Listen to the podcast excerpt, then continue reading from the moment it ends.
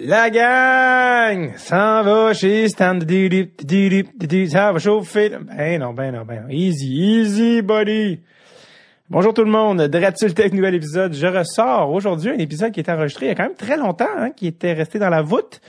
Monsieur Cédric Desjardins que j'ai rencontré le 17 juin 2017. Ça fait, parler d'un an et demi que je l'ai rencontré à Québec euh, dans le cadre du Comédia. Pas dans le cadre, en fait, c'est que j'étais là pour le Comédia et comme souvent c'est le cas, j'en profite pour rencontrer les gars qui sont installés dans la région de Québec, comme je l'ai fait avec Vlasic l'été dernier. Et euh, c'est un épisode qui était sur la tablette, pas parce que par manque de désir de, de le publier, mais c'est juste ça a comme à donner des questions de pacing, de timing.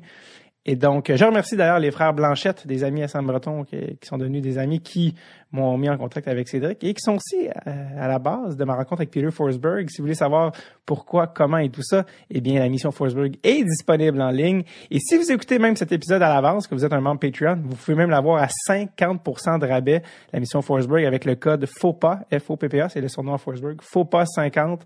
Et vous pouvez aussi avoir 20% de rabais sur tout ce qui est sur notre euh, online store avec le code DST20 c'est possible d'être cette personne-là et d'être un membre Patreon parce que si vous l'écoutez en temps réel, euh, les rabais finissaient vendredi dernier pour euh, le commun des mortels, alors que c'était la semaine du Black Friday qu'on avait mis ça. Euh, cela dit, quand vous êtes membre Patreon, vous avez accès à ces choses-là à l'avance. Donc, donc voilà quoi, c'est un truc de ouf. Donc voilà, si vous voulez être membre Patreon et d'avoir ces, ces petits ces avantages-là, ces petits trucs-là, et nous permettent aussi de nous supporter comme podcast parce que si vous aimez ce que ce qu'on fait, ben allez sur notre page patreon.com slash tape. Les liens sont sur nos pages euh, de nos médias sociaux. Allez voir ça, ça vaut vraiment la peine. Il y a même un party annuel à la fin de l'année avec tous les membres, avec un enregistrement privé. Euh, vous pouvez poser vos questions directement à l'invité. Ça va être sick! Ça va être sick! Donc, euh, check it out, guys. sinon, oui, ça, ben, parlant de Cédric, il joue encore au hockey. Il est euh, un peu, en fond, retraité si on veut, dans un cadre professionnel, mais il joue encore dans la ligue nord-américaine, ce qui était la ligue semi-pro à l'époque pour le Marquis de Jonquière. Il est encore actif. C'est un peu comme une ligue de garage, on dirait, pour les gars qui euh, sont des anciens pros. Ils, sont payés un peu pour ça. Euh, mais c'est surtout une genre manière de rester compétitif et de continuer à nourrir leur passion, Donc euh, voilà, euh, j'ai rencontré Cédric évidemment au château Frontenac, euh, pas évidemment, mais dans le sens que c'était dans ma chambre. Et je le dis parce que Cédric s'est parqué en double pour le podcast. Il juste, c'est juste parqué en double, puis il est juste venu puis il l'a fait. Donc on a, c'est ce que je me suis rendu compte après, mais bref, c'était un, beau moment. Donc voilà, voici ma rencontre, je le rappelle, à l'été 2017 avec Monsieur Cédric Desjardins.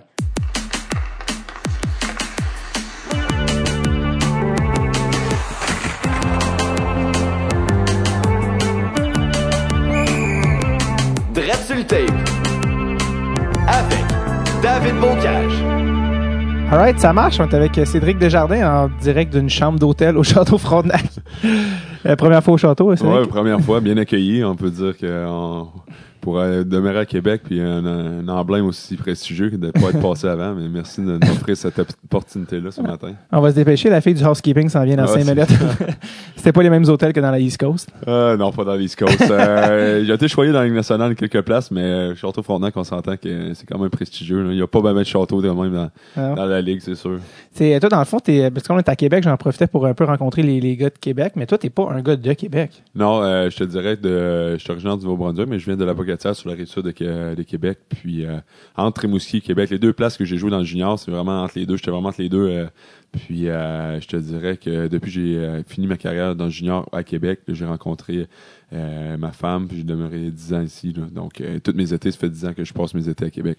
OK. Parce que en plus, c'est drôle parce que quand j'ai dit à mon agent qui, qui s'appelle Jean-Daniel Duval que je venais à, à Québec pour euh, te rencontrer. Il m'a dit, ah, je le connais, il était à mon école secondaire. Ah ouais? Il m'a dit que parce qu'il vient de la Pocatière. Bon, m'étonnerait pas que tu te souviennes pas de lui, mais il, ah, lui, je, je, sais qui. Il se souvenait de toi. Il était ouais, c'est un bon petit gars. Ah j'étais comme, bon. Fait que, Tant mieux. Il y avait des choses positives sur toi. Ouais, j'en doute pas. fait que c'est ça, dans le fond, toi, tu viens du Nouveau-Brunswick. Euh, c'est le, je pense c'est le premier gars que, parce que t'as, quoi, t'as été élevé au Nouveau-Brunswick ou non, à la Pocatière? Ok, seulement. puis bon, à cause du travail, ma famille a déménagé au, Québec. Ok. C'est quand même un, euh, un choc pour euh, juste du Nouveau-Brunswick et je me rappelle mes parents déménagé puis euh, moi j'avais un an ma soeur était pas née Mais on est devenus des Québécois d'adoption. Puis les gens me posent toujours la question. mais je- en vrai, j'ai j'ai pas le sang de- du, du Québec, mais j'ai été élevé au Québec, donc c'est tout comme. Là. Donc, tes parents sont vraiment du Nouveau-Brunswick? Ouais, ouais, exact. Est-ce qu'ils parlent chiac?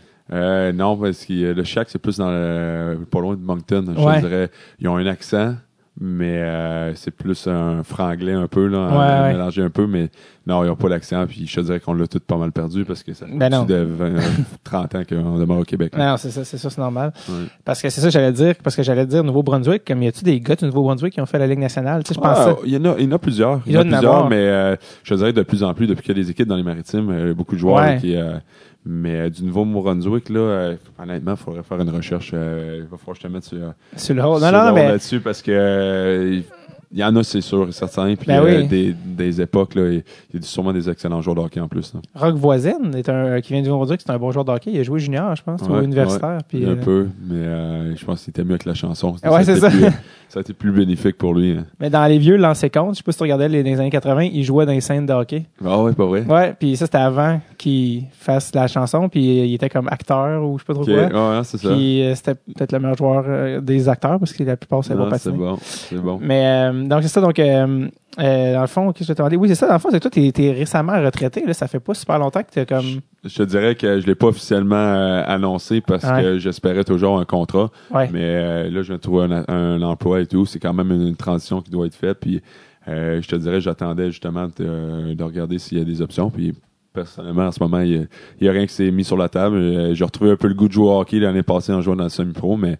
euh, je pense que là, maintenant, je suis prêt à aller de l'avant vers un vrai travail. Là, de, là, en ce moment, je suis au, euh, le capitaine service financier. Donc, c'est un, c'est un nouveau départ pour moi. là. Est-ce que c'est un deuil à faire de. de- C'est euh, honnêtement, genre, on peut pas le mettre la- on peut pas le dénier là, c'est vraiment un deuil parce que tu passes du jour au lendemain à qu'est-ce que tu as fait à tous les jours, puis tu te fais dire tu peux plus le faire ou tu n'as plus l'opportunité de le faire.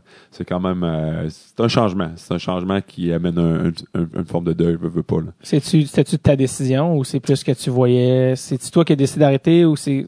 Euh, je te dirais que c'est un peu un mix des deux. Je te dirais que, euh, comme je te dis, c'est une question d'opportunité, de contrat. Tu sais, veux, veux pas. Euh, j'ai eu quelques blessures, une autre opération au genou. On dirait que l'opération au genou pour un gardien de but, c'est quand même euh, quelque chose d'important. Je, je suis revenu mais, au jeu, mais euh, euh, ensuite, les équipes étaient un petit peu plus frileuses de me donner une chance. Puis, euh, personnellement, euh, j'ai une jeune famille aussi, donc il faut que tu prennes en ligne de compte de ne pas voir ta famille? Il faut quand même qu'il y ait euh, des bonnes conditions de travail aussi. Je voulais pas euh, jouer dans Coast, j'aurais pu le faire, mais quand tu as une famille, tu as des responsabilités, puis c'est un peu un choix familial aussi. T'as dit, euh, t'as dit que t'as retrouvé le goût de jouer au hockey dans les Coast. T'avais-tu, euh, pas dans les Coast, dans la Ligue nord-américaine, t'as-tu, t'avais-tu un petit peu perdu justement le. Ben, le- je vous dirais quand, quand tu as une opération au genou, que tu passes euh, 8 à 10 mois à pas jouer, puis ensuite tu te rends compte que tu n'es plus au même niveau que tu étais avant, je te dirais que tu perds un peu la, la, la flamme un peu, veux, veux pas, et tu passes, euh, depuis, tu joues plus pantoute. Tu sais. je Ouais. te dirais que euh, pour l'avoir vécu, je pensais que ça allait être plus facile que ça, parce que j'avais déjà eu des blessures, mais cette blessure-là était vraiment euh, physiquement et mentalement difficile à passer au travers parce que tu passes à des gammes. de- un jour, ça va super bien, le lendemain, tu as de la misère à marcher parce que veut pas le genou devient enflé. Donc, euh, c'est quand même. euh, il y a beaucoup de joueurs qui rencontrent des psychologues sportifs à cause de ça parce que tu euh, c'est un c'est un comment je pourrais dire c'est quasiment un- en bon français un roller coaster une montagne russe Ouais, parce que d'émotion parce que veux, veux pas il y a des jours que tu te sens super bien d'autres jours euh, t'as le goût de tout lâcher un peu parce que tu sens que t'es t'es plus à la même capacité que t'étais capable tu sais. Est-ce que toi, t'as, t'as eu la chance d'en voir un psychologue sportif? Euh, J'en ai vu quelques-uns. Ouais. Puis euh, c'est quelque chose qui m'intéressait beaucoup. Puis Ouais. là, je fais un petit peu de. euh, je m'occupe des gardiens de but en ce moment. Puis je trouve que c'est bénéfique pour ces jeunes-là. Tu sais, J'essaie de leur donner un peu le, qu'est-ce que j'ai vu comme information. Puis. Tu veux pas, surtout les gardiens de but, on se fait toujours dire qu'on est dans notre tête, faut être spécial, mais je peux te dire qu'avec la pression qu'on a tous les soirs, t'as pas le droit à l'erreur, je te dirais que euh, veux, veux pas, il faut que tu sois fait fort mentalement. Là, donc tu dois. Puis euh, c'est quelque chose que je l'ai développé par moi-même, mais j'aurais aimé ça avoir un suivi plus constant quand j'étais plus jeune. Mais pour, ce, pour, pour revenir au jeu, il a fallu que euh, consulter. Puis je pense que c'est- tout à fait normal. Les athlètes olympiques font la même chose aussi. Est-ce que ça a été bénéfique pour toi, de consulter un psychologue sportif? Euh, ça, ça a ouvert des, euh, des pistes de solutions. Mais au bout du compte, c'est toi qui dois prendre, euh, tu sais, qui dois te faire un peu euh, euh, par toi-même. Mais oui, ça donne des pistes de solutions, que ce soit euh, de, de voir les choses euh, de façon neutre ou aussi la respiration, de pas venir trop stressé, anxieux. Tu viens un peu anxieux parce que tu veux pas, t'es pas en plein contrôle de tes moyens quand tu reviens d'une blessure. Puis tu voudrais être au même niveau, mais tu es anxieux de d'être pas à ce niveau-là. Puis il faut tu c'est un peu ça qui est arrivé, c'est un peu d'anxiété de revenir, puis de pas me faire confiance physiquement et mentalement aussi.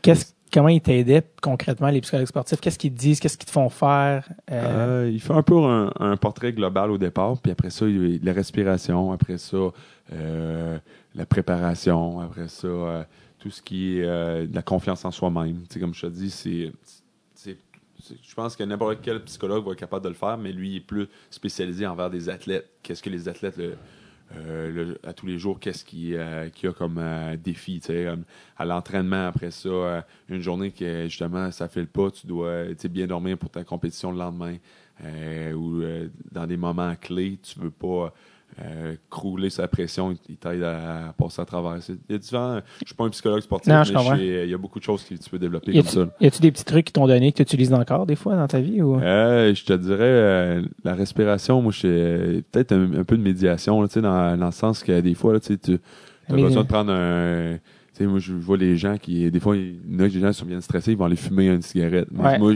je veux pas fumer. Qu'est-ce que je trouve? C'est euh, c'est un peu le même principe. C'est tu te prends deux, trois bonnes bouffées d'air, mais là, tu prends pas du tabac, mais tu prends juste de, de l'oxygène un peu. Puis je le faisais walker, tu sais, des fois, là, OK, je me prends, on recommence. Tu sais, on, met, on prend. Puis ça, je, je l'utilise des fois quand j'ai deux enfants. Fait que des fois, t'as besoin, as besoin de prendre, OK, un petit souffle puis recommencer, mais c'est à peu près la même affaire. Au, lieu, de, au lieu des frapper, tu prends du Ouais, c'est ça. je veux pas me faire euh, achaler par la DPJ. C'est ça, j'aime mieux prendre de respiration, je te euh, Quand tu t'es fait opérer, tu savais-tu que ça allait être aussi difficile? dans ta tête, c'était-tu comme une petite opération puis tu continuais? Ouais, je te dirais que euh, j'ai eu euh, cinq opérations au total. Donc, les, les autres, on dirait c'était juste un petit changement d'huile qu'on appelle. Tu sais, as une épaule, un, une hanche et tout. Mais je sentais que le genou, là, ça allait être euh, euh, tu sais, comme courir en ce moment, je suis pas au même niveau que j'étais avant. Tu sais, il m'en manque un petit peu. J'ai perdu peut-être un 5% de, euh, de un peu de flexibilité dans le genou. Donc, je pensais, j'avais confiance, mais je savais que celle-là, ça, ça pouvait être la dernière. tu sais, puis je te dirais pas que j'étais optimiste, mais euh, en dans tout, tu te dis celle-là, elle, elle sera pas facile. Puis je me rappelle, ma euh, femme était enceinte en plus. C'était comme beaucoup, il y a eu beaucoup, beaucoup de choses en même temps. Puis euh, je te dirais que c'est. T'apprends, ça fait partie de la vie, puis je suis choyé d'avoir passé 10 ans à faire ça. Que regarde, c'est rare, honnêtement, je regardais, j'en parle à des jeunes retraités, c'est rare que ça finisse de la manière que tu veux. Mm-hmm. Parce que tu sais que ça va un moment arrêter mais c'est rare que ça, tu vas finir en, en gagnant un championnat parce que si tu gagnes un championnat l'année d'après, tu vas venir, vouloir revenir. Tu sais, fait que souvent, ça finit souvent en queue de poisson un petit peu. C'est un peu le côté ingrat de ce, travail-là. C'est avec, avec qui tu en as parlé récemment? Que tu, tu disais que tu en parlais avec des joueurs récemment. Avec des gars que tu ah, parlais? Mais tu sais, euh, il y a certains joueurs qui, justement, c'est comme Simon Gagné était à Québec, euh, d'autres joueurs que, qui, je pourrais beaucoup de joueurs avec qui j'ai côtoyé qui, euh, qui jouent en Europe en ce moment. Puis, mhm. euh, En Europe, c'est un petit peu plus moins, je dirais pas moins sérieux, mais moins exigeant un peu. Puis il s'ennuie un peu de ça parce qu'il veut pas euh, dans la Ligue nationale, c'est quand même c'est ton travail, puis c'est quand même dans un cadre vraiment restrictif. Là-bas, il disait. Puis à un moment donné, tu dois les gens qui les joueurs qui ont je te dirais tous les joueurs qui ont pris leur retraite c'est ok qu'est-ce que je fais demain matin quelle sorte j'ai joué au hockey toute ma vie, c'est quoi mon autre emploi je peux faire, tu sais, veux pas. Puis avant, les, euh, les joueurs, euh, ils s'entraînaient pas. Fait que ils pouvaient travailler l'été? Ils travaillaient chez Monson à faire des, euh, des caisses de bière, puis euh, fumaient, puis buvaient, puis ah, on va se mettre en forme deux semaines avant la saison. Mm-hmm. Mais là, maintenant, c'est une job à temps plein qu'on a à tous les jours, faut s'entraîner. Donc, il y a beaucoup de choses. J'avais 32 ans, j'ai jamais fait un CV de ma vie. Là. Mm Fait que là, ça, je disais aux gens, je dis, hey, je suis rendu avec un vrai travail à 32 ans. J'étais choyé de ne pas travailler avant. C'était pas un vrai travail, c'était une passion, tu sais. Ouais. Fait que. Euh, d'accumuler un, peu d'argent, tu sais, en ouais, exact, exact. Puis j'ai très bien euh, c'est ça, très bien vu, vécu là-dedans. Puis euh, non, on se garde. Je pense, j'étais, maintenant, l'année passée, j'étais pas, j'avais pas le même discours, mais là, en ce moment, je suis plus prêt à, à passer à autre chose. Puis un nouvel emploi aussi dans le service financier. Je veux aider les joueurs. Je trouve que les joueurs de hockey sont un peu euh, mal éduqué ou mal euh, euh, informé. informé sur puis je pense que mon vécu que j'ai vécu dans les deux dernières années vont me permettre peut-être d'aider certains joueurs. Puis c'est un peu ça que je recherche avec ce genre euh, d'emploi-là. C'est pouvoir aider des joueurs, puis euh, euh, peut-être faire une forme de conférence ou des. juste leur montrer que c'est temporaire parce que souvent on voit les joueurs, hey, la grosse voiture, ça, on devient dans un monde superficiel beaucoup, que du jour au lendemain, tu te retrouves avec rien. C'est pas comme un homme d'affaires qui se bâtit quelque chose. Mhm. Oui, il y en a qui vont faire faillite, mais tu bâtis des choses, tandis qu'au hockey, il faut que tu sois capable de euh, de te revirer de bord puis de planifier tes choses parce que tu marches à contrat de 1, 2 ans. Puis de plus en plus, les joueurs, c'est des jeunes joueurs. Puis euh, rendu à 25, 26 ans, c'est fini. C'est fini là, tu tombes à croiser des chemins. Fait que euh, c'est un peu ça. j'aimerais ça garder contact au hockey avec ça. J'ai pensé à être entraîneur aussi. J'adore ça mais on dirait que je voulais peut-être tourner la page, aller me chercher un plein potentiel dans un autre domaine. Puis c'est pour ça que j'ai pris la décision d'aller dans ça. T'aimerais-tu ça travailler? Ben, ça, ça me fait un petit peu penser avec les, les agents. Là, souvent, les agents, ils ont, ils ont des services de placement, des services de ci, des services de, de, mm. de un peu global, là, 360 pour les joueurs, c'est quelque chose qui t'intéresserait? Oui, c'est ça. Puis euh, je te dirais que euh, la journée que tu je, je veux pas quand tu commences dans un domaine comme ça, il faut que j'aille chercher des connaissances. Euh, je te mentirais pas que dans les prochaines années, je vais sûrement aller chercher beaucoup des 3-4 prochaines années, à chercher un bagage euh, de connaissances, aller à l'université, à chercher des pour pouvoir justement aider. Mais je te dirais que j'adore ça, puis je pouvais aller chercher, mettons, euh, un agent qui voudrait s'associer avec moi, ou tu sais, mhm. à la limite, c'est ça. Je, je m'ouvre les portes, je m'enferme peu en faisant ça. C'est un peu ça que je, ça peut être de même dans le domaine de l'humour, ça peut être de même dans bien d'autres domaines. Si tu t'ouvres des portes, tu, un moment donné, la porte va s'ouvrir, tu t'entends moins, puis c'est un peu ça que je recherche. Et surtout quand tu commences dans quelque chose, tu ouvres tout ce que tu peux, puis après tu verras. Non, j'allais dire, est-ce que, est-ce que être agent en tant que tel, c'est quelque chose qui t'intéresserait ou? c'est, euh, c'est un domaine que je trouve très ingrat. Parce que c'est beaucoup, euh, tu sais, veux pas, euh, tu regardes dans la Ligue nationale, il y a trois gros agents qui ont à peu près 70% des, des joueurs en ce moment. Pat Brisson. Oui, exact, Pat Brisson. Puis je Don Meehan. Les, les, les, noms qu'on entend tout le temps. C'est ça. Tous les, les joueurs, les meilleurs joueurs, se retrouvent avec eux. Mais je te dirais que tous les joueurs de la Ligue américaine, c'est pas les mêmes salaires, c'est pas les mêmes conditions. Donc, tu auras beaucoup de clients. Euh, je suis pas sûr que je serais fait pour ça. Mais euh, euh, je pense que le fait de m'associer avec un agent pour pouvoir aider sur une expérience comme que je te mentionnais, c'est peut-être quelque chose que je rechercherais. Ou sinon, ça peut. Je veux pas m'ouvrir de porte. Je pense qu'à un moment donné, il y a quelqu'un, je vais approcher quelqu'un, puis je vais avoir une opportunité, puis je vais la prendre. Cool. Tu euh, as quand même continué à jouer au hockey? Est-ce que l'Europe, ça a été une option quand, euh, quand après le, après que tu n'avais pas eu de contrat que, qui t'intéressait en Amérique du Nord? Ouais, j'ai euh, eu une offre en Italie, un offre. J'ai pas eu des offres dans les, les grosses ligues d'Europe étant donné mon, ma blessure. On parle, quand on parle des grosses ligues, on parle de la Suisse. La Suisse, il n'y a pas beaucoup de gardiens de but. honnêtement, c'est les gardiens de but, là, c'est un, un gardien de but par équipe. Puis les Européens ont beaucoup plus la réputation en ce moment. C'est ce que je me suis rendu compte. Ouais. La Suisse, il n'y a aucun peu de gardiens de but euh, étrangers là, pour pas dire qu'il y en a zéro. En Allemagne, il y en a de moins en moins. Puis en Russie, là, je suis pas sûr que je voulais amener ma famille en Russie. Mais t'avais-tu des offres dans la KHL? Non, j'ai pas eu d'offres. Euh, les offres que j'ai eues, c'est vraiment dans la Ligue d'Autriche. J'ai eu quelques équipes qui m'ont parlé dans la Ligue d'Autriche. Ensuite, euh, j'ai eu un offre en Corée du Sud. ça, c'était spécial. Puis j'ai rencontré mes amis. Puis c'est eux autres, c'est une équipe d'expansion. Puis c'était un c'était un offre de, euh, qui voulait deux ans, puis dans le but de pouvoir participer aux Jeux Olympiques. Fait que toi, tu, que, toi, tu participes aux Olympiques? Oui, en devenant citoyen de la Corée du Sud après deux ans. Oui, ils font, ils font beaucoup ça avec les Canadiens, ouais. exact. Puis, euh, pour vrai, j'y ai pensé. Il y avait quand même un bon contrat sur la table. Euh, ils, ont, ils ont pris un autre gardien de but qui n'avait pas de famille. Qui n'avait pas de famille, oui. C'est juste parce que c'était plus simple pour eux. Plus jeune? Euh, pas nécessairement. Pas ça, ben.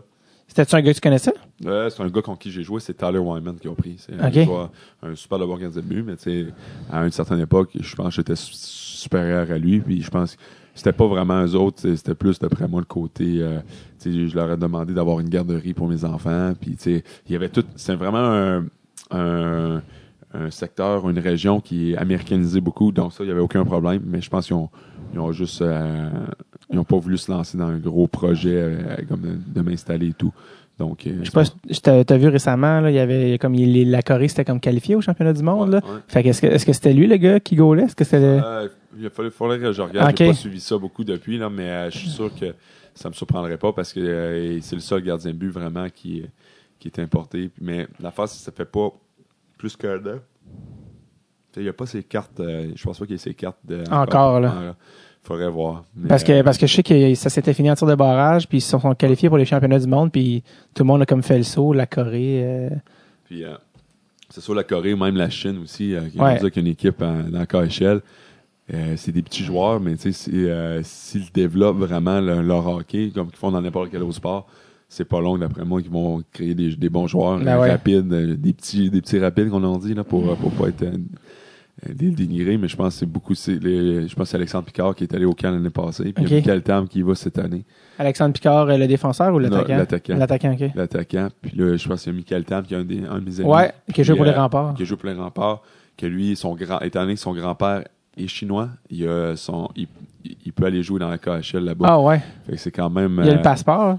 Ben, c'est pas nécessairement le passeport, mais ils ont une dérogation parce qu'il n'y a pas beaucoup de joueurs chinois. Ah, euh, lui, euh, c'est ça, il vient d'annoncer qu'il partait là euh, l'année prochaine. pour l'équipe chinoise dans la KHL. KHL. Donc, OK. euh, hâte Euh, de voir ce que ça va faire. Est-ce que pour la Corée, tu allais y aller ou puis finalement ils ont décidé d'aller à l'autre gars ou, ou, ou c'est euh, Ça a été des pourparlers, Ok. puis je te dirais qu'à un moment donné, ils ont visité entre deux personnes, puis j'ai été la personne non choisie. Ah ok ok c'est ça. Mais ta, ta blonde elle était prête à aller là-bas. tout ça. Euh, ça, ça a été une grosse décision, Ouais. mais on, on avait on avait regardé les, les options pour y aller.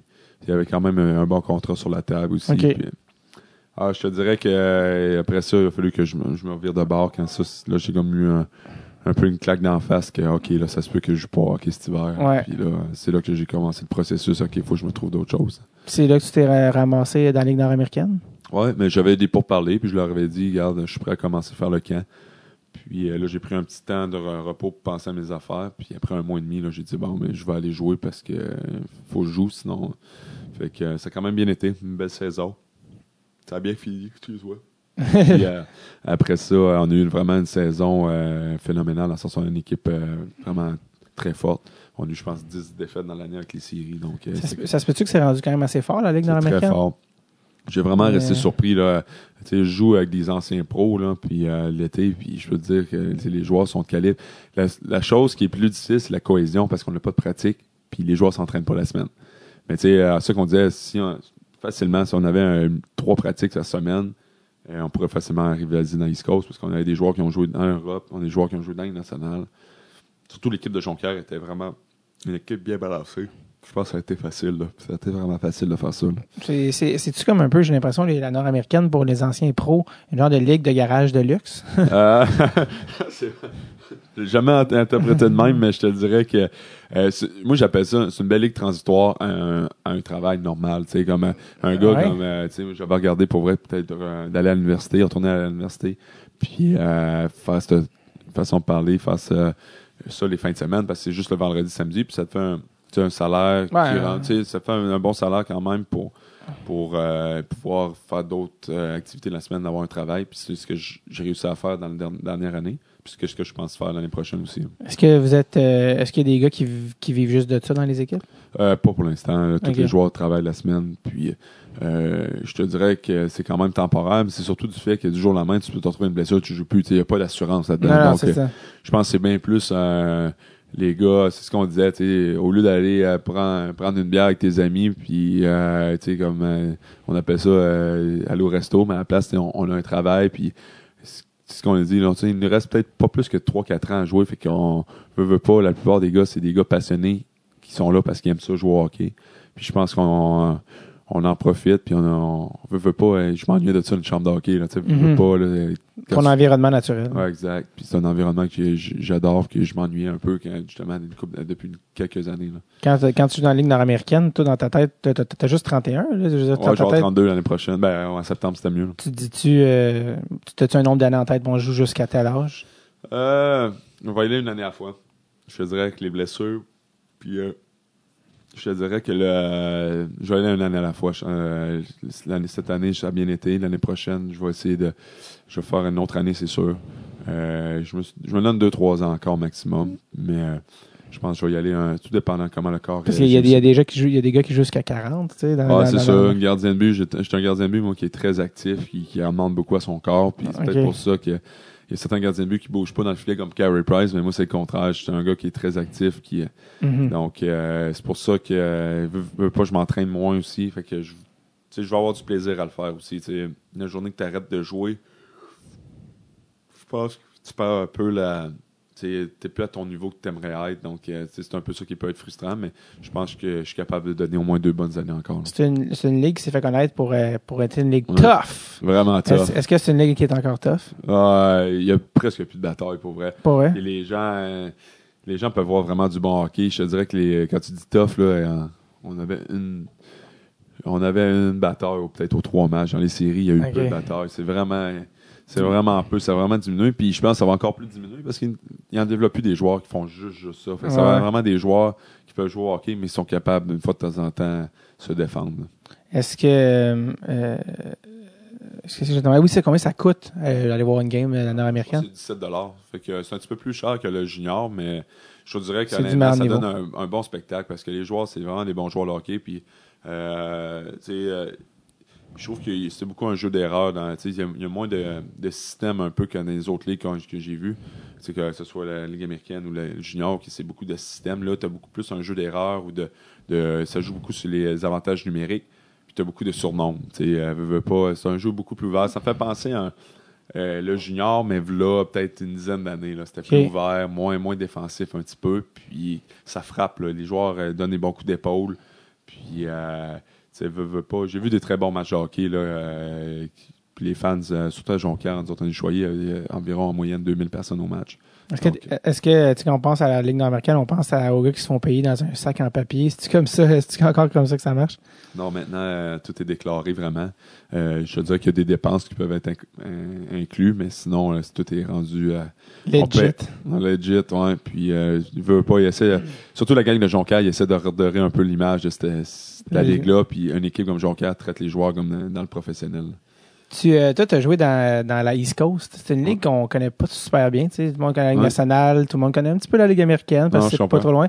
La East Coast, euh, je sais pas si c'est quel joueur qui me disait easy come, hard leave. Tu arrives là facilement, mais c'est tough en sortir. Toi, tu fais partie d'une poignée de gars qui ont joué dans la Ligue East Coast puis qui ont quand même eu la chance de jouer euh, ne serait-ce que des games dans la Ligue nationale. Euh, la East Coast, euh, en détail, comment c'est c'est quoi le niveau de jeu? C'est quoi la, la qualité de vie?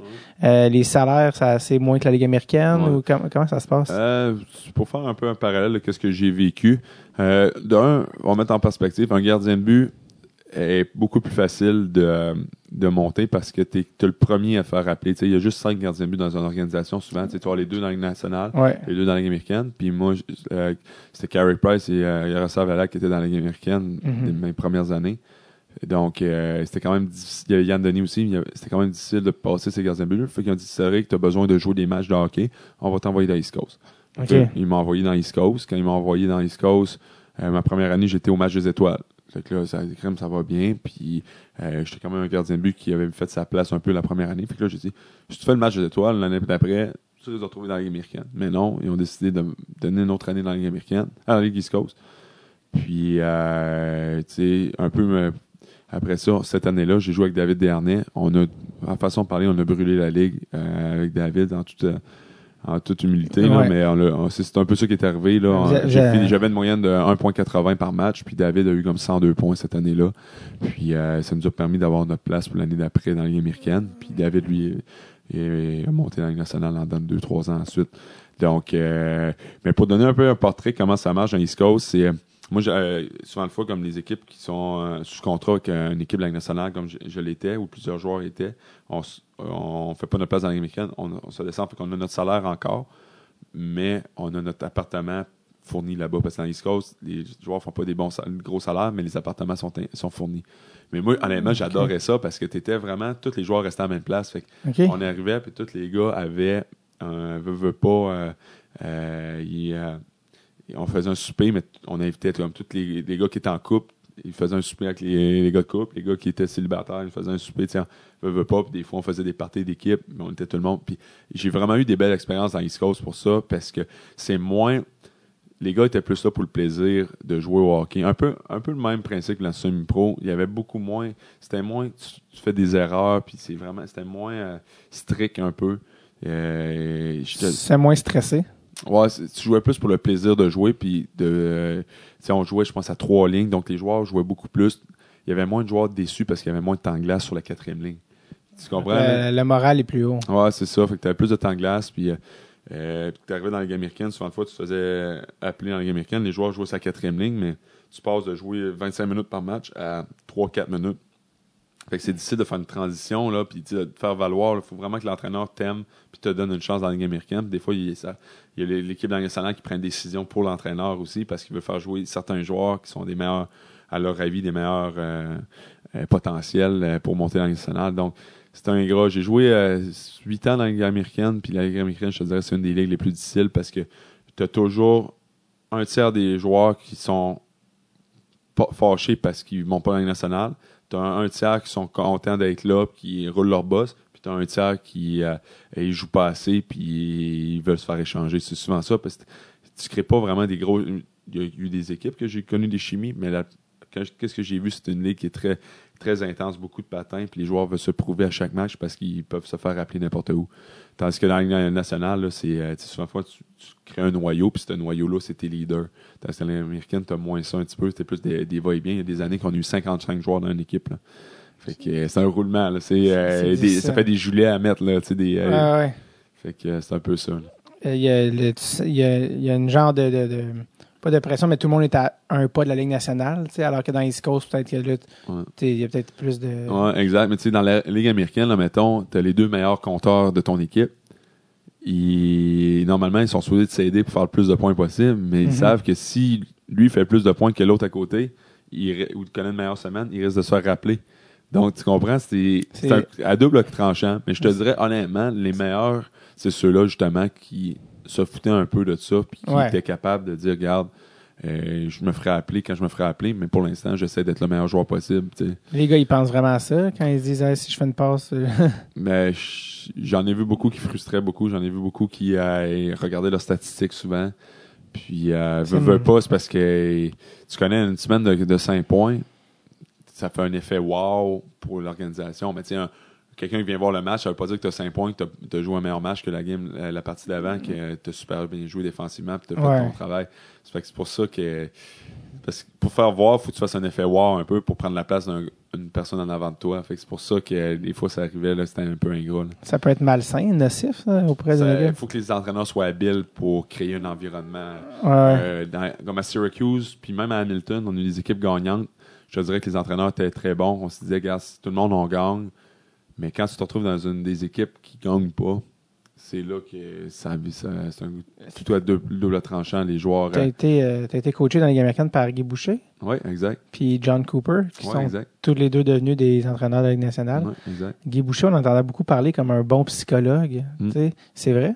Et pour vrai, euh, justement, je l'ai rejoint. c'est une personne que, que je lui dois beaucoup parce que lui, il était là à mes 17-18 ans, puis il m'a toujours bien épaulé. Il m'a toujours. Euh, j'ai eu des moments, des hauts, des bas dans junior, puis il était tout le temps là pour me remettre sur euh, le droit chemin, puis, euh, puis me garder vraiment, vraiment me garder intense pour pouvoir passer à un autre niveau. Puis je lui dois beaucoup. Puis il était là dans la Ligue américaine quand j'ai connu mes meilleures années dans la Ligue américaine.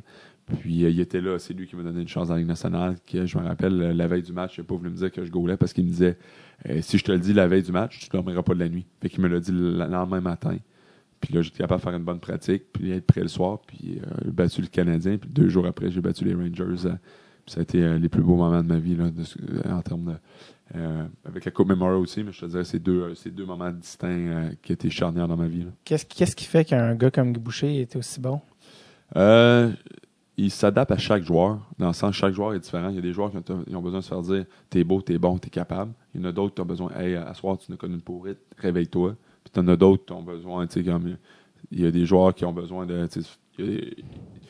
Ça, j'ai trouvé vraiment exceptionnel là-dessus. Puis, euh, il était bon pour euh, lire un peu le un peu le en bon français le body language ou le un peu le, le joueur comment il se sentait ou tu sais des fois je me les émotions les émotions. Puis je me rappelle lui il a fait un, une maîtrise en psychologie sportive.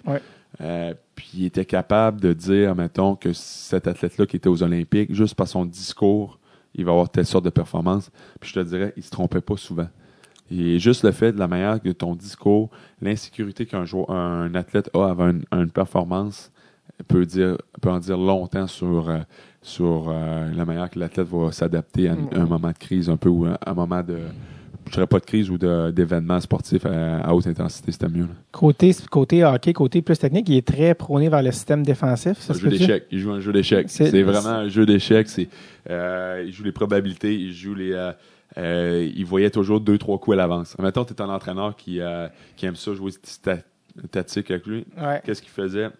C'est, mettons, il y avait un système, euh, une sortie de zone. Là, l'autre équipe allait s'ajuster. Là, il savait que l'autre équipe va s'ajuster comme ça pour ce genre de sortie de zone-là. Après ça, il arrivait avec une autre sortie de zone pour mélanger la- Ouais. l'autre équipe. Puis là, il voyait que s'il s'ajoutait, il pourrait venir soit son plan A ou il allait à un plan C. Il y avait tout le temps, il y avait tout le temps une solution. Il y avait tout le temps un changement. Ouais. C'est un gars qui s'ajustait beaucoup. C'est un gars qui euh, faisait beaucoup de temps en vidéo. Puis c'est un gars qui euh, prenait le temps de euh, s'assurer que tout le monde faisait à la perfection son système. Euh, ça en était comme les gens un peu rient un peu de ça. Ouais. Les médias ont fait un malin plaisir, mais au bout du compte, quand on regarde euh, pour avoir été un gardien de but dans son système, ça marche royalement. Ouais. Tu avais beaucoup moins de lancers. Le hic pour un gardien de but, c'est que tu avais moins de lancers, mais des fois, tu recevais des, vraiment des lancers de qualité. Donc, en termes de moyenne d'efficacité, c'était pas relatif. Mais si tu faisais une moyenne d'arrêt, euh, tu sais, quand tu passes 10 minutes sans avoir de lancer, c'est un échappé qui s'en vient ou un gars tout seul, c'est pas la même chose qu'un gardien de but qui reçoit 10 lancers, mais c'est tout est lancé de l'extérieur. Ouais. Fait que, Est-ce euh, que les gars qui sont plus offensifs ou créatifs trouvaient ça frustrant de jouer pour lui?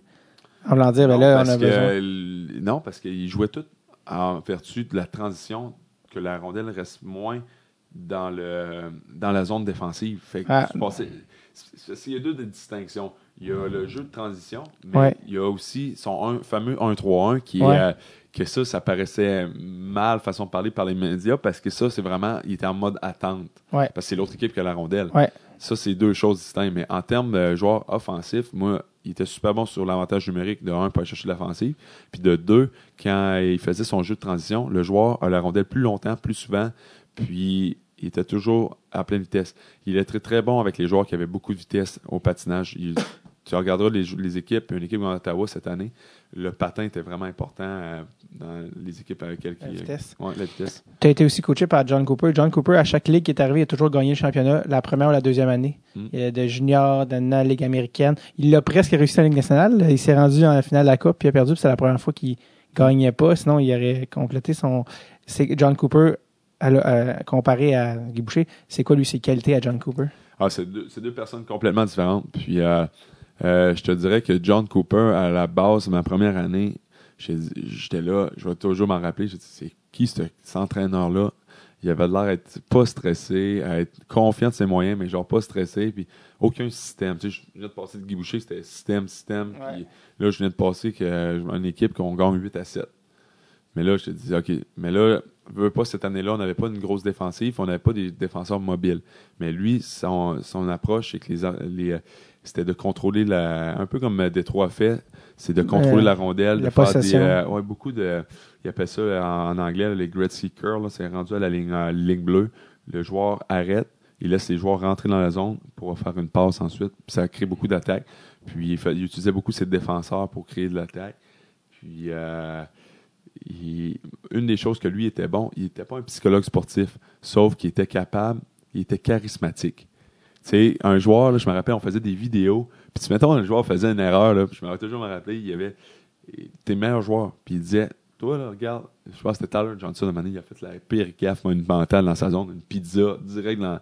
Puis euh, il a fait vraiment une grosse pizza, puis qu'est-ce qui est arrivé?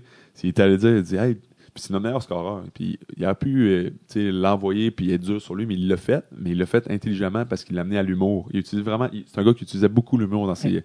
Puis ça, il, manquait de respect à la limite, mais au bout du compte, euh, les joueurs, euh, ils faisaient confiance parce qu'il était, il était fair, il était bon, puis il était capable, il était vraiment intelligent pour, euh, il était Ba- vraiment baveux, mais de la bonne manière. Ouais, c'est ça. Qu'est-ce il- qu'est-ce il qu'il avait dit? les joueurs, Qu'est-ce qu'il avait dit à Tyler Johnson? ah, mais il dit, qu'est-ce que t'as fait là? Il dit, t'apprends, où t'as appris à jouer comme ça au hockey? Là? Il dit, je peux pas croire qu'un gars comme toi, tu je sais que tu penses scorer des buts, mais regarde, regarde ça, là. Il dit, euh, même un Pee-Wee fera, il y avait comme, euh, comme un ferait même pas ça, hein, t'as jamais, jamais joué défensif, là. Et puis il disait souvent, dans, dans l'Ouest, on souhaitait jouer défensif, mais toi, t'as oublié d'apprendre à jouer défensif. Il disait, il l'amenait tout le temps, il piquait les gars beaucoup.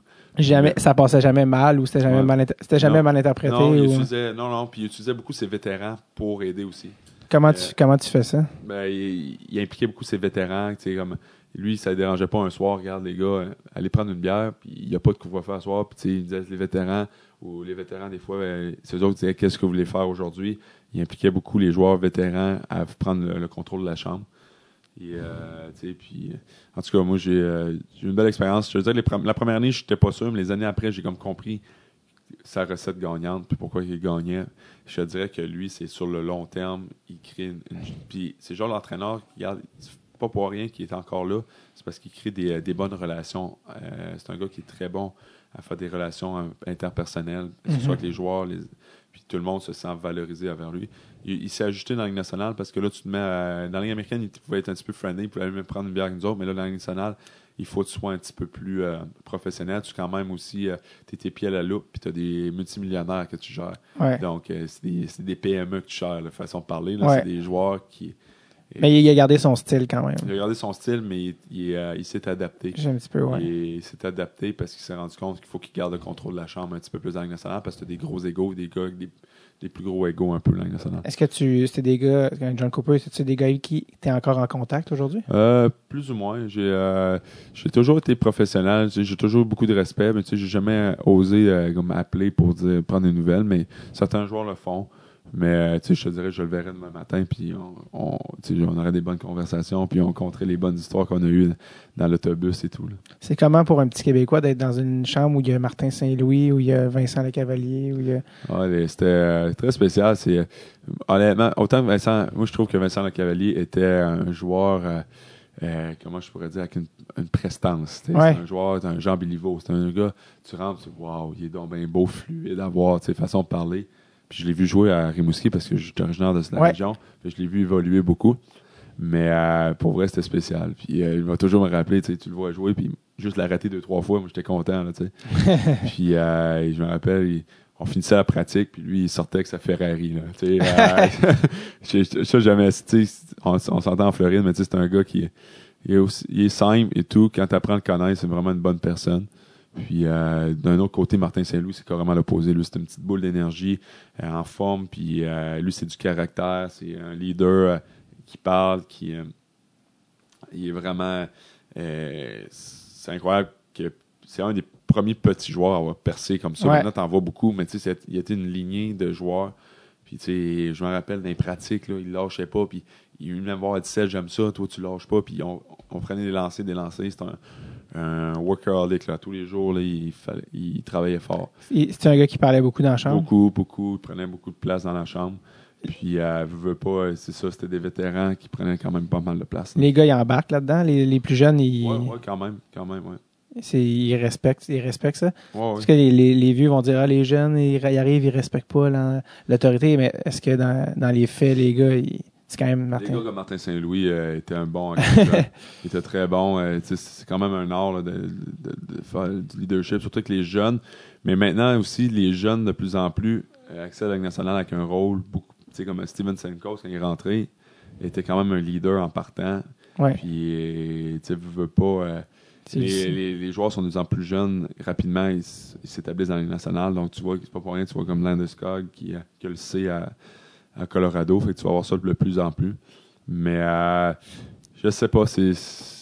Pour répondre à ta question, euh, c'est ingrat un peu. C'est sûr que tu as toujours des. C'est toute une question de tempérament. Tu as toujours des, euh, Ouais. des petits coquilles qui ont jamais eu euh, de misère, qui ont toujours été le meilleur partout. Puis là, ils frappent des fois un mur, des fois ils vont le frapper dans la Ligue américaine, des fois ils vont le frapper dans la Ligue nationale, tout dépendant de leur talent. Mais je te dirais que ça fait pas long feu. Quelqu'un qui, euh, qui écoute pas un peu ou qui, qui se mêle pas aux vétérans, ça fait pas long feu normalement. T'en as, t'en as vu? Ouais, tu, tu le vois, tu le vois. tu vois des gars qui, euh, si tu essaies d'être quelqu'un d'autre ou prendre trop de place dans une chambre, à un moment donné, tout le monde s'attend, puis c'est pas long que tu te mettes à l'écart un peu de l'équipe. Mhm. Puis je l'ai vu régulièrement, ça, puis les joueurs se font échanger dans ce temps-là. Ouais. Ça fait partie un peu de la- le- du rôle du GM, Ouais. euh, puis de l'entraîneur, de trouver justement une chimie que tout le monde Ouais. Euh, s'intègre un peu. Fait qu'un joueur qui était un peu à l'écart comme ça, tu le vois tout de suite, puis il, il s'intègre pas dans l'équipe. là. Parlant de GM, euh, il y a un gars qui s'appelle Julien Brisebois, qui est un peu celui qui t'a donné ta chance, si Ouais. je ne trompe pas. Euh, puis il t'a comme suivi, Montréal, Tampa Bay, Tampa Bay. euh, Ouais, exact. C'est un gars qui me faisait très confiance. Euh, J'étais allé justement le rencontrer il y a quelques semaines. Je voulais comme lui dire merci. Puis il était il était vraiment une, ouais. une bonne influence sur moi, sur ma, ma carrière. Puis euh, j'ai pris le temps d'aller dire, regarde, je pense que je passe à une autre étape maintenant. Puis euh, c'est un peu ça que j'ai fait avec lui. Là.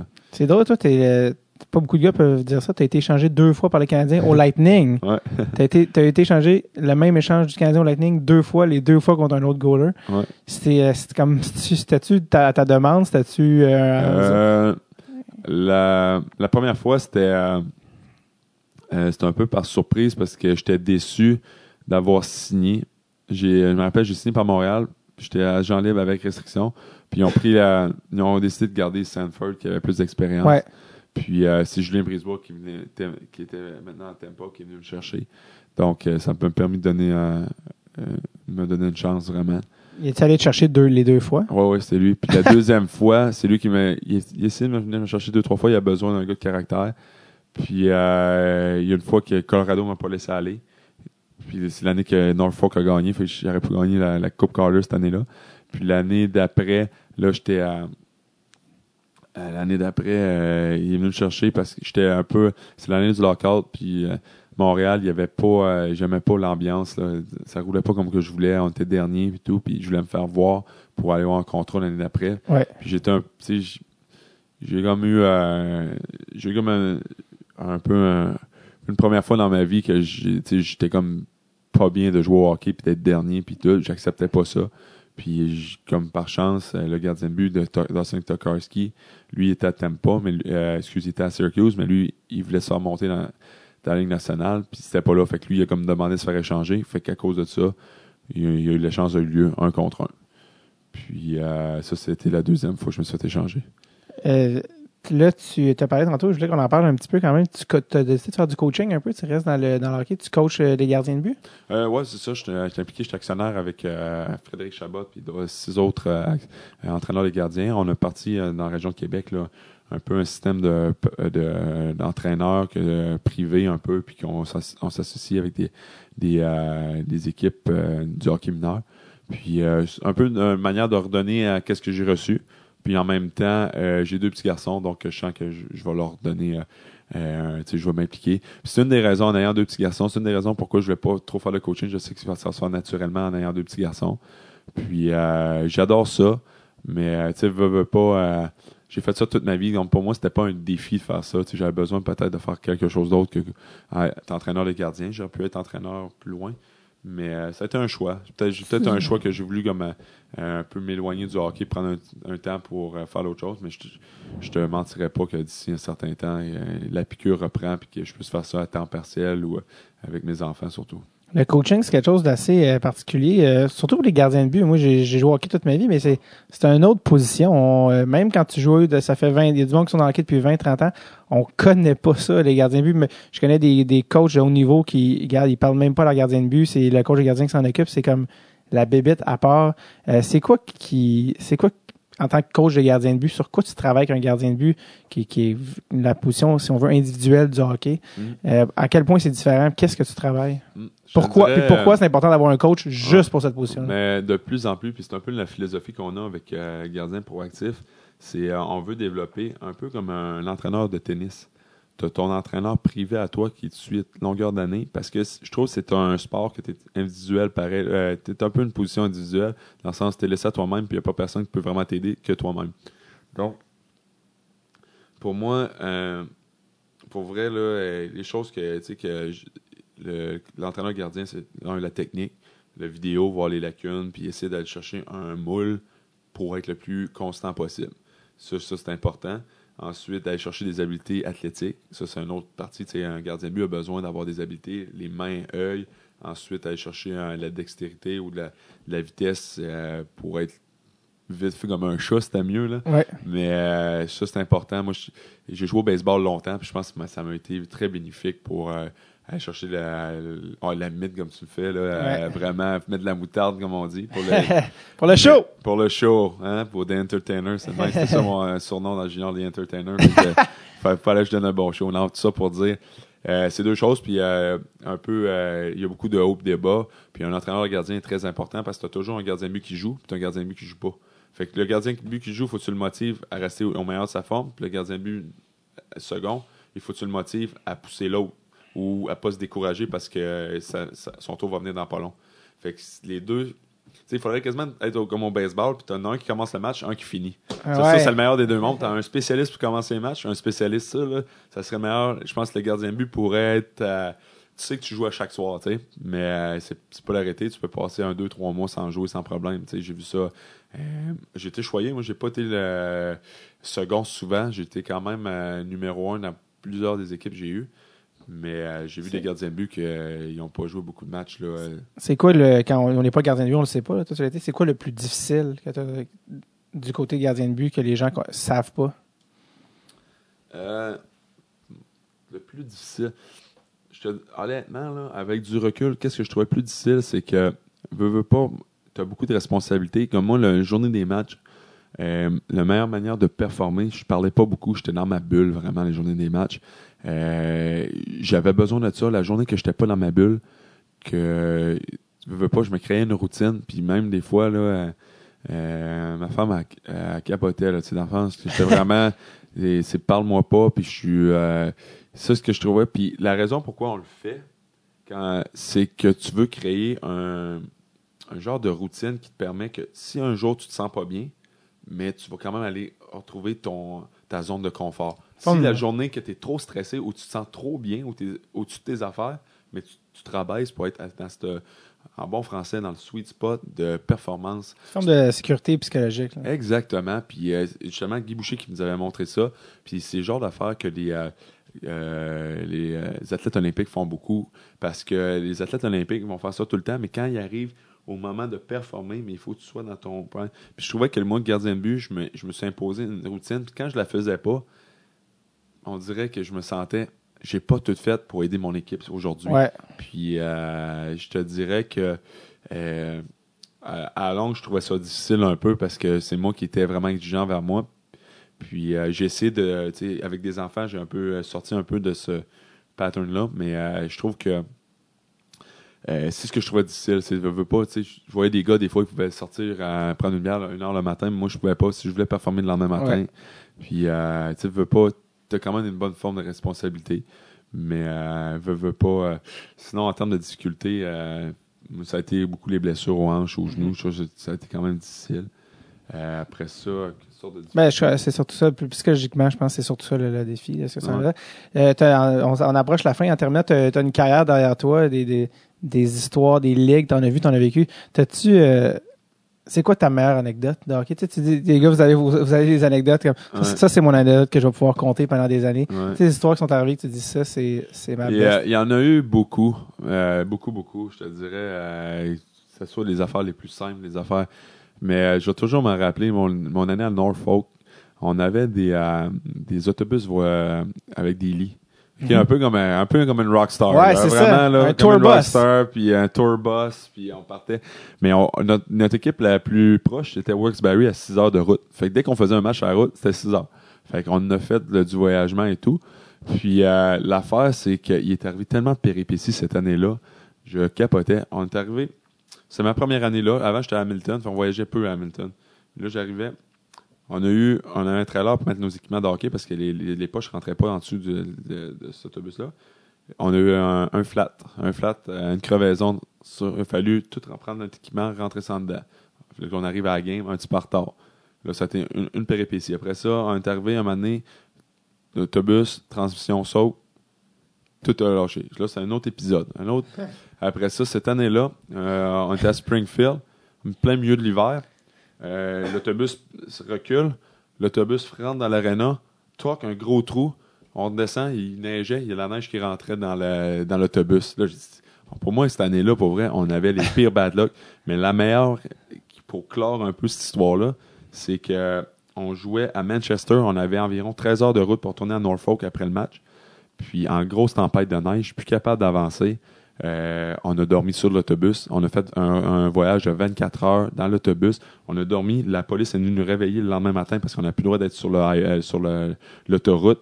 Puis on a joué le- vendredi en dedans de 12 heures. Euh, une fois qu'on est arrivé, on a déjeuné, dormi, puis euh, 12 heures après, on était en train de jouer un autre match. Je te dirais que cette année-là, on a eu des, euh, des péripéties d'autobus. On dirait que euh, la, la toilette qui a débordé en plein milieu d'un... On dirait qu'on était... Ben En termes là, de péripéties, j'aurais pu faire un livre juste cette année-là ou faire un gros chapitre dans un livre, juste les anecdotes qu'on a eues dans l'autobus. là. Le chauffeur de bus a fait un burn-out cette année. Ah, on l'a changé cinq fois.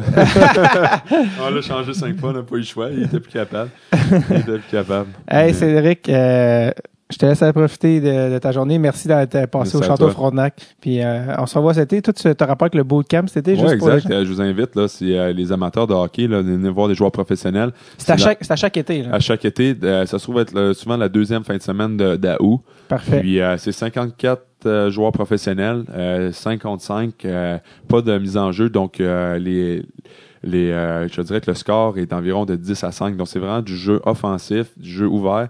Puis il n'y a pas de contact. Donc le, euh, tu vois les joueurs démontrer leur talent. Là, Euh, je pense juste à Ryan Spooner, Jonathan Drouin.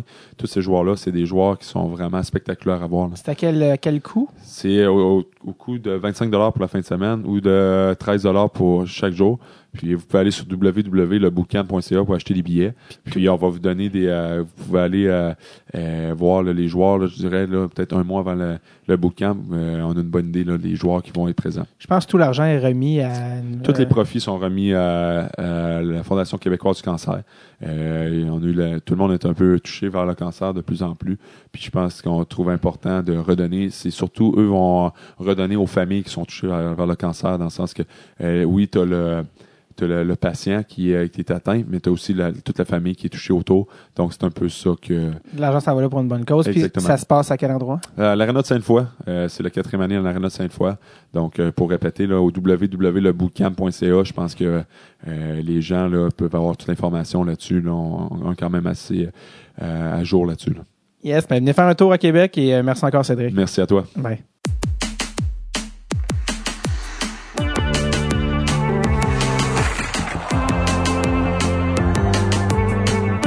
Merci beaucoup à Cédric Desjardins. Oui, oui, le bootcamp, euh, je vous rappelle que c'est encore d'actualité. C'est pas parce que ça fait un an et demi. À chaque été, ça réarrive dans la région de Québec et c'est euh, vraiment une belle tradition qui s'est installée avec des gros noms de la Ligue nationale qui débarquent à chaque été. C'est une belle activité avec les enfants. Allez, amenez les enfants, euh, les autographes, aller voir les gars jouer. Euh, c'est vraiment cool. Donc, euh, en plus, tout ça pour une bonne cause. Check it out. Je vous rappelle que si vous êtes membre Patreon, allez profiter des rabais sur notre site. Vous avez encore euh, quelques semaines. Sinon, si vous n'êtes pas membre Patreon, vous pouvez le devenir. Vous pouvez, oui, c'est possible de devenir ce super-héros en vous. Euh, on dit que quand on est euh, membre Patreon, on a une certaine légèreté à notre être. On marche dans la rue, c'est pas pareil, les inconnus nous sourient. C'est vraiment une belle expérience. Je vous le suggère, il y a, même une vidéo sur notre page dans laquelle je m'adresse à vous directement pour vous expliquer un peu c'est quoi la chose. Allez checker ça sur notre page patreon.com slash. Passez une superbe semaine et n'oubliez pas, si vous voyez un enfant dans la rue, Mais non, c'est pas vrai. OK, bye, bye bye, bye bye, bye bye. bye.